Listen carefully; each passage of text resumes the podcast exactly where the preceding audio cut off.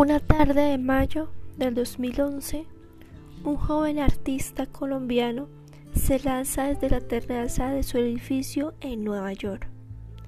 Tres meses después, su madre, una poeta colombiana, empieza a escribir un libro desgarradoramente lúcido sobre este episodio que se convierte rápidamente en un referente de la literatura colombiana. El libro, Lo que no tiene nombre, cuenta una historia de la vida real, escrita por la autora colombiana Piedad Bonet. Ella es una poeta, novelista, dramaturga y crítica literaria.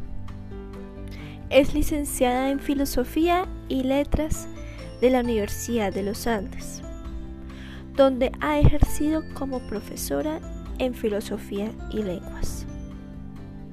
Su poesía, teatro y narrativa están profundamente arraigadas en su experiencia vital y expresan la visión de la mujer de clase media en un país desgarrado por múltiples violencias, desigualdades y conflictos.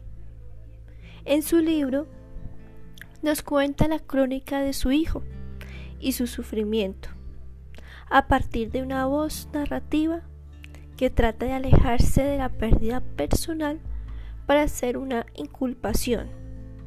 También narra desde la estigmatización de la enfermedad mental con culpas y asociaciones al alma, pasando por el precario sistema médico que se trata en el país.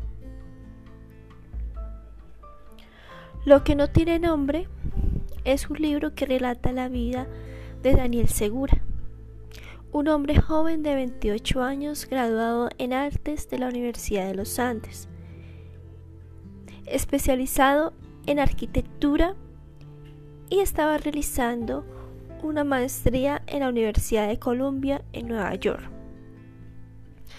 A la edad de 20 años, Daniel es diagnosticado con esquizofrenia, una enfermedad mental que altera la percepción de la realidad.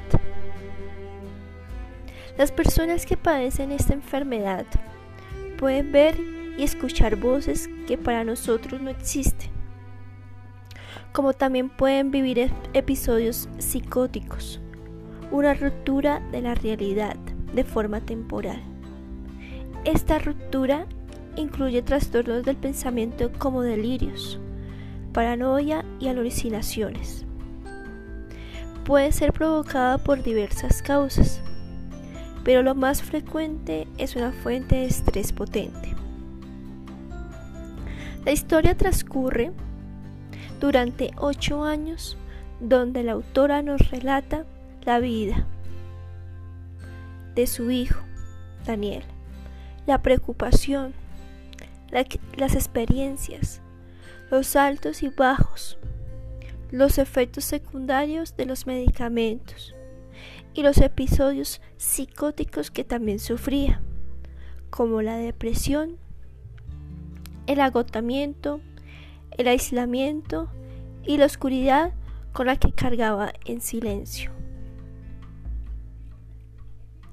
Lo que no tiene nombre no solo nos adentra a la vida personal de su autora, sino también a la fragilidad humana, a esa fragilidad mental del ser, pero también al silencio de una sociedad ante las enfermedades mentales y su no aceptación al suicidio. Un tema tan delicado e íntimo que nos hace reflexionar en esa batalla silenciosa del día a día entre la vida y la muerte y en los problemas mentales que puede sufrir cualquier persona cercana a nosotros.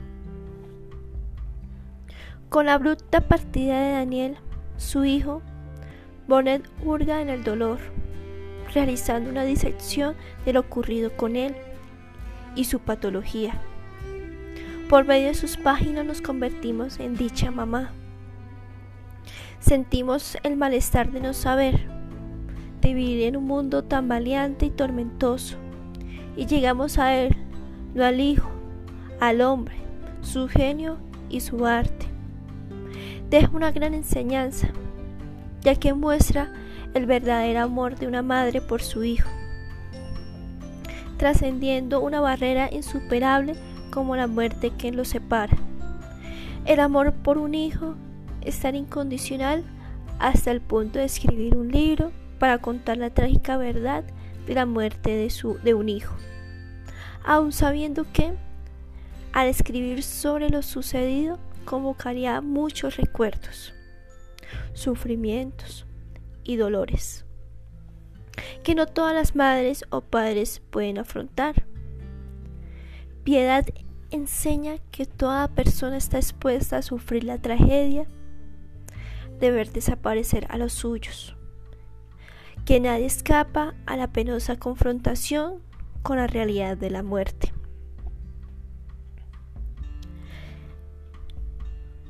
La literatura es un remedio de la vida, su mejor síntesis, pero nunca una sustitución.